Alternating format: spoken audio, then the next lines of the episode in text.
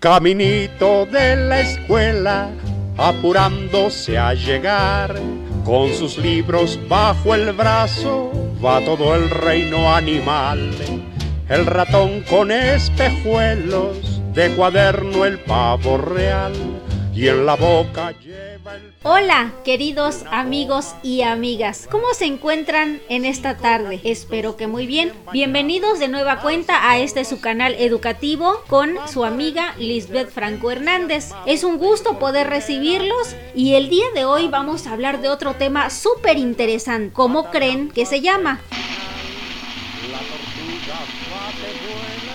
Procurando ser Nuestro tema de hoy se llama modelos de evaluación algo muy interesante, ¿no es así? Entonces, el día de hoy empezaremos comentando sobre algunos ejemplos de modelos, en dónde surgieron, cuáles son sus características y los autores y personas que colaboraron en la elaboración de estos modelos de evaluación. En otro paso, estaremos hablando de la importancia respecto a qué evaluar, para qué evaluar, cuándo evaluar, cómo evaluar, con qué evaluar, quién evaluará, qué indicadores se pueden emplear para la evaluación y finalmente concluiremos comentando algunos aspectos que se presentan en cuanto a las dificultades de una institución educativa. Este tema se va a poner buenísimo, pues sin más ni más vamos a dar comienzo. 10, 9, 8, 7,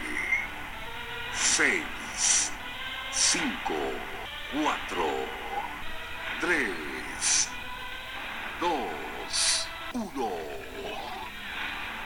Muy bien amigos, pues entonces empecemos primero por definir qué es un modelo de evaluación. Para ello traeremos a nuestro presente algunas opiniones de autores, los cuales nos comentan respecto a este importante tema. Nuestro primer autor es Gento y Gento nos dice que el modelo de evaluación es una representación abstracta e inexistente de una realidad que sirve como prototipo para interpretar mediante ella diversas situaciones reales, como guía que marca un camino a seguir al evaluar. Nuestro siguiente autor es López Mojarro. Él nos dice que es un modelo, no es un recetario, que contempla una solución organizada para cierta problemática. Más bien es un modelo que representa una estructura fundamentada la cual permite ser adecuada a las distintas situaciones que se plantean. En resumen, podemos comentar de acuerdo a lo que esto autores nos apoyan con sus aportaciones que un modelo de evaluación viene siendo una idea, una representación de ideas, de conocimientos, de opiniones que se deben llevar a cabo para realizar una correcta evaluación institucional. Sin embargo, estos modelos solo son ejemplos para poder apoyarnos a realizar las evaluaciones institucionales, siendo así que cada una de ellas aporta ciertas pautas de las cuales, de acuerdo a los intereses, propósitos y necesidades de las instituciones, se pueden adecuar, lo cual significa que estos modelos de evaluación son flexibles. Pues una vez definido esto, vamos a pasar con la descripción de cada uno de estos modelos que de manera general son los más representativos y funcionales hasta el momento. El primer modelo del que vamos a hablar es Modelo de gestión de calidad total por Edwards Deming. Este modelo abarca todos los aspectos que conforman una organización y las cuales a su vez contribuyen al logro de resultados y a la satisfacción del usuario y del personal que labora. Los principios fundamentales de este modelo es la satisfacción del usuario, también lo es la formación continua de los recursos humanos, la colaboración de los intermediarios, la prevención de los errores, el control de todos los componentes que conforman la empresa, una mejora continua y la participación de los diferentes miembros de la institución en la colaboración, elaboración y aplicación del plan de calidad. Este tipo de modelo hace un énfasis más en los procesos para la mejora y no en el usuario. Muy interesante, ¿verdad? Bueno, pues ahora pasemos a nuestro siguiente modelo, el cual es el modelo norteamericano de Malcolm Baldrige. Este modelo enfatiza la aplicación de todos los componentes que conforman la empresa o la institución, tanto en el proceso de producción como en la distribución de los productos o servicios, con el propósito de mejorar la gestión de la calidad de la organización. Su propuesta va enfocada a ayudar a mejorar las prácticas, las capacidades y resultados para el desempeño organizacional. También facilitar la comunicación y la información entre las organizaciones educativas y de otros tipos y ser guía para la planificación y oportunidades para el aprendizaje, partiendo de la idea principal que para poder dirigir este tipo de modelos debe de haber un auténtico liderazgo. Pasemos a nuestro siguiente modelo y este es el modelo de excelencia en educación, lo cual se escucha algo complejo, ¿no es así? Pues veamos de qué se trata. Este modelo plantea una evaluación a toda la institución en conjunto para poder identificar los puntos críticos y plantear acciones de mejora, para lo cual plantea nueve criterios flexibles que a continuación nombraremos. Partiendo de los agentes facilitadores como cabecilla del grupo sería el liderazgo. Posteriormente, entre esos agentes facilitadores están las personas, una política y estrategia y recursos para posteriormente llevar todo eso a un proceso. Finalmente, en los resultados vamos a notar los resultados en las personas, en los clientes y en la sociedad para hacer finalmente un análisis de un resultado global. Como pueden ver amigos, esto cada vez se pone mejor. Continuemos entonces. El siguiente modelo del que hablaremos es el modelo de calidad total en instituciones educativas del autor Samuel Gento. Este modelo se basa en la idea de que la contribución de todos los componentes hacen el efecto global de la mejora en una forma integrada, lo cual sin duda apunta a una calidad, lo cual también trae de manera negativa que si alguno de tales componentes llega a deteriorarse, sin duda traerá situaciones negativas para la institución, por lo cual es necesario que los demás componentes se reajusten, trabajar como una unidad para seguir mejorando. Este modelo supone que habría que mirar los efectos observables y los resultados de las evaluaciones para conocer la calidad de una institución y a partir de ello buscar los factores en los que conviene intervenir para mejorar los resultados. Como ven, es algo que resulta de la colaboración de todos los agentes de una institución educativa. Algo difícil, pero no imposible de realizar, amigos. Cada uno de estos modelos de evaluación tienen como objetivo conocer la realidad de cada una de las instituciones, de analizar diversos aspectos para de esta manera conocer las áreas de oportunidad en las que se puede trabajar y de ahí generar proyectos de mejora. Y como les mencionaba hace un momento, cada institución y por lo tanto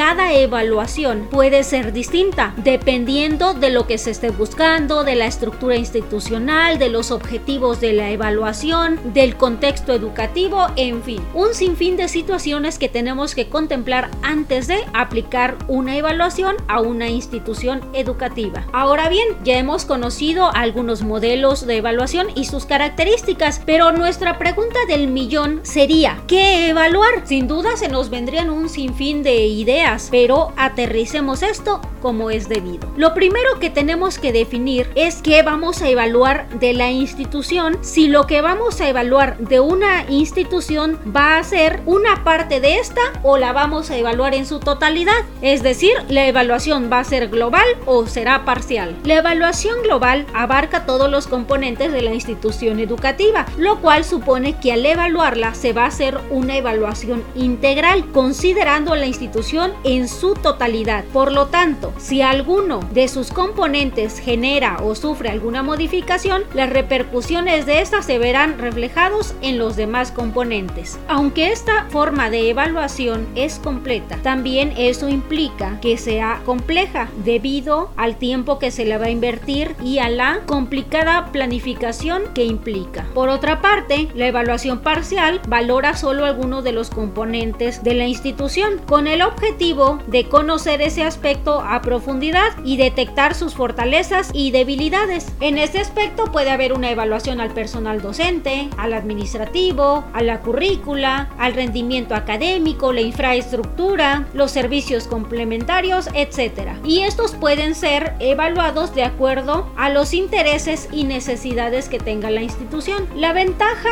de este tipo de evaluación es la viabilidad con que se puede realizar, ya que su aplicación es un poco más sencilla que fuera de manera general. La desventaja es que como solamente se van a analizar un aspecto, para tener un conocimiento general de la institución se debe esperar demasiado tiempo, ya que se va analizando punto por punto. Y además de todo esto, pues se corre el riesgo de que cuando ya ocurra el análisis general, algunos de estos aspectos analizados ya hayan cambiado. Elegir qué tipo de evaluación aplicar o llevar a cabo en nuestra institución es un tema algo delicado. Otro aspecto de suma importancia es tener claro para qué evaluar. De entrada, empecemos comentando que la evaluación puede ser diagnóstica, de seguimiento y final. La evaluación diagnóstica permite identificar las características ya sean de uno o de varios ámbitos de la institución con fines de innovar, de hacer ajustes y de mejorar. Y esta se aplica al inicio del proceso. La evaluación de seguimiento. Este tipo de evaluación a su vez está constituida por la evaluación formativa y la sumativa. La formativa se aplica durante el desarrollo de un programa o de un proyecto, es decir, esta va aplicada en el proceso y tiene por objetivo optimizar todos los recursos durante la ejecución de este proyecto. Y en cuanto a la sumativa, pues esta valora los productos, muestra los resultados que se obtuvieron y la toma de decisiones se orienta hacia rechazar o aceptar el proyecto. Y hablando de la siguiente evaluación, que es la final, esta consiste en obtener datos al término de un periodo o de un tiempo previsto para la aplicación de un proyecto. Recoge los resultados obtenidos por la institución y los analiza en relación con las metas y objetivos propuestos al inicio. Y todo esto en concreto sería para qué evaluar para mejorar. Nuestro siguiente punto es cuándo evaluar. Como ya lo comentábamos hace unos momentos, la evaluación puede ser inicial durante el periodo de un proyecto y al final de un periodo de formación. Ahora hablemos de cómo evaluar. Esta pregunta nos dirige un poquito más a la selección de aquel modelo que va a orientar la evaluación que se va a realizar y también está estrechamente relacionada respecto al aspecto que comentábamos que evaluar. Una vez definido todo esto, ahora pensemos en ¿con qué vamos a evaluar? Bueno, pues esta pregunta se refiere a las técnicas e instrumentos que vamos a utilizar y los cuales nos van a permitir obtener la información necesaria para realizar la evaluación. De aquí que podamos elegir nosotros diferentes técnicas, ya sean cuantitativas o cualitativas. Algunos ejemplos de instrumentos son cuestionarios, guiones de entrevistas, fichas de observación, listas de cotejo, entre muchas otras. Y a todo esto, amigos, ¿quién evaluará? La evaluación la pueden hacer ya sean agentes internos, externos o mixtos. En cuanto a la evaluación interna, esta se realiza por los integrantes de la institución en la evaluación externa, aquí los que evalúan son agentes que no pertenecen a la institución y que van a evaluar el funcionamiento de esta, los cuales son expertos en la materia y no están involucrados en la dinámica diaria de la organización, lo cual permite dar una idea más clara de la funcionalidad de esta. En cuanto a la evaluación mixta, esta ocurre cuando la institución es evaluada por sus propios miembros con apoyo de agentes externos y estos participan en la elaboración del diseño, de la recogida de información, en la sensibilización y el diálogo entre el personal de la institución, en la elaboración del informe, entre otros aspectos de la evaluación. Hablando de indicadores, que son, bueno, los indicadores son los referentes que viabilizan la evaluación y deben de ser coherentes con los elementos que la constituyen, las cuales son observables y verificables. Y estos pueden ser cualitativos o cuantitativos. Ahora Ahora hablemos de algunas dificultades organizativas que se presentan en la evaluación institucional. Alguna de ellas puede ser el poco compromiso del personal docente con el proceso. Eh, otra puede ser la falta de involucramiento o limitada delegación de responsabilidades a los distintos miembros de la comunidad educativa durante el desarrollo del proceso. Otra más puede ser que los evaluadores externos no tengan conocimiento respecto a una evaluación certera. En cuanto a las dificultades didácticas presentes durante la evaluación, una de ellas puede ser la falta de coherencia entre la evaluación institucional y los objetivos del proyecto, la falta de claridad en la información sobre los objetivos, los procesos y las implicancias de la evaluación para generar una cultura evaluativa y lograr la participación de la comunidad educativa. Otro aspecto es la limitada participación de equipos de evaluación en el consenso de la comunidad educativa. Otra más es la falta de en la técnica de evaluación. También lo es la escasa difusión de los resultados, lo que genera sin duda desconfianza en el proceso. Y finalmente, la falta de previsión de un plan de seguimiento que impulse, informe y recoja información sobre el plan de mejora. Como pudimos escuchar amigos, la evaluación institucional es algo complejo, algo complicado que lleva determinado tiempo, determinado espacio y diversos factores que implementar. Por lo tanto, los que estamos inmersos dentro del sistema educativo debemos apoyar este tipo de evaluaciones porque todas ellas están enfocadas sin duda a un mejoramiento de la calidad educativa. No olvidando por supuesto que una evaluación es una oportunidad